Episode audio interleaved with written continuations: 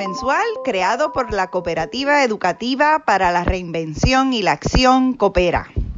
Este podcast pretende interaccionar con interesadas e interesados en continuar pensando y profundizando en el tema de la educación transformadora. La educación que nos permita crear organizaciones y espacios cooperativos, calidad de vida y el desarrollo de otra sociedad posible bajo el marco de la economía social y solidaria. Te invitamos a compartir nuestro podcast.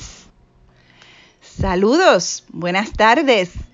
Gracias por conectarte nuevamente a Dialogando con Coopera. En esta ocasión ante una nueva realidad. Este es el episodio número 3, en casa, en aislamiento, para detener el contagio del COVID-19. Aquí pensando en qué importante es la educación y la cooperación para enfrentar este gran reto a nivel planetario. Ahora más que nunca hace falta que existan cooperadores y cooperativas para atender las necesidades de las comunidades y del planeta en colectivo. Mientras me quedo en casa, continúo repensando e intentando regresar al diálogo de por qué el cooperativismo y la economía social y solidaria necesitan otro tipo de educación, una educación transformadora. Esto al percatarnos de cuán importante es asegurarnos que la educación que promovemos no forme sujetos egoístas, individualistas y poco solidarios. Necesitamos sujetos cooperadores, solidarios, que consideren la justicia social, la igualdad y la equidad como valores esenciales de las comunidades especialmente porque el cooperativismo y la economía social y solidaria requieren contar con un sujeto solidario y cooperador, comprometido con el otro, especialmente porque el cooperativismo y la economía social y solidaria requieren contar con un sujeto solidario y cooperador, comprometido con el otro, con la capacidad de pensar, sentir y actuar cooperativamente. Pero te has preguntado, ¿Cómo podemos lograr formar los sujetos que necesita la economía social y solidaria si continuamos con el modelo de educación tradicional? El pensar, sentir y actuar cooperativamente requiere espacios de aprendizaje donde se vivan y se practiquen esos valores. Es decir, no podemos continuar diciendo que debemos ser cooperativos y solidarios, sino que hay que experimentar la cooperación y la solidaridad desde el proceso educativo los procesos educativos se tienen que convertir en espacios de practicar la cooperación y la solidaridad. Para ofrecer ejemplos concretos, vamos a pensar, hemos vivido muchísimas experiencias de educación cooperativa donde reina el enfoque enciclopedista. Ajá, ¿qué es eso?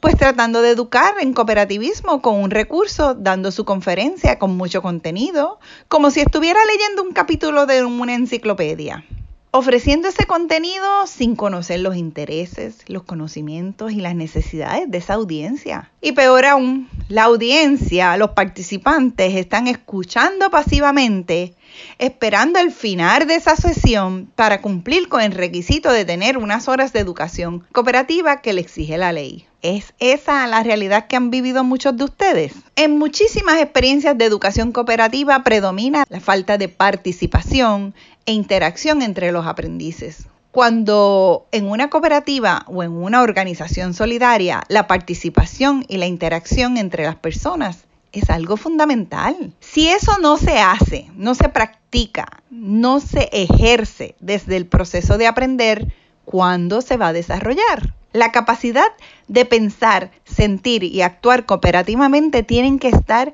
experimentándose desde el proceso de aprendizaje.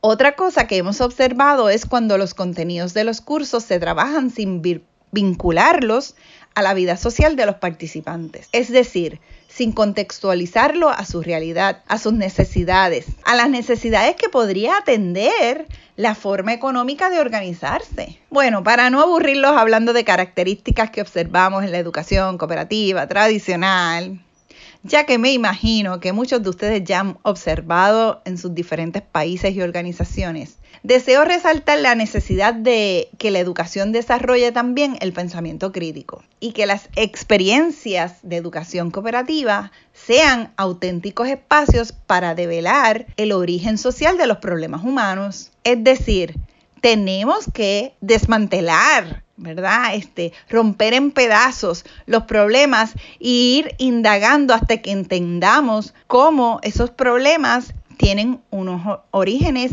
en los humanos, en sus percepciones, en sus prácticas, en sus valores. Pero ese pensamiento crítico o esa oportunidad de develar ese origen humano, irlo desmenuzando, tiene que ser a través del diálogo y la colaboración, que son las herramientas que tenemos los humanos para enfrentar esa diversidad de problemas, hasta crear una cultura de cuestionamiento informado de la realidad que nos permita entenderlo mejor para así transformarlo. Concluyo este episodio instando a que todo educador o educadora cooperativista o comprometido con la educación cooperativista o con la economía social y solidaria, identifique estas características que predominan en los espacios educativos, los estudiemos y pensemos cómo podemos transformarlos. Necesitamos otra forma de organizarnos económicamente y para eso necesitamos sujetos con los valores cooperativistas o con los valores universales de ayuda mutua, solidaridad, igualdad, equidad, responsabilidad. Te invito a que escuches el próximo episodio donde presento cinco principios pedagógicos necesarios para lograr una experiencia educativa coherente y significativa. De manera que nuestra propuesta es que integres esos cinco principios pedagógicos a la experiencia educativa para tener mayor éxito apoyando el desarrollo de la capacidad de pensar, sentir, y actuar cooperativamente. Continuemos el diálogo.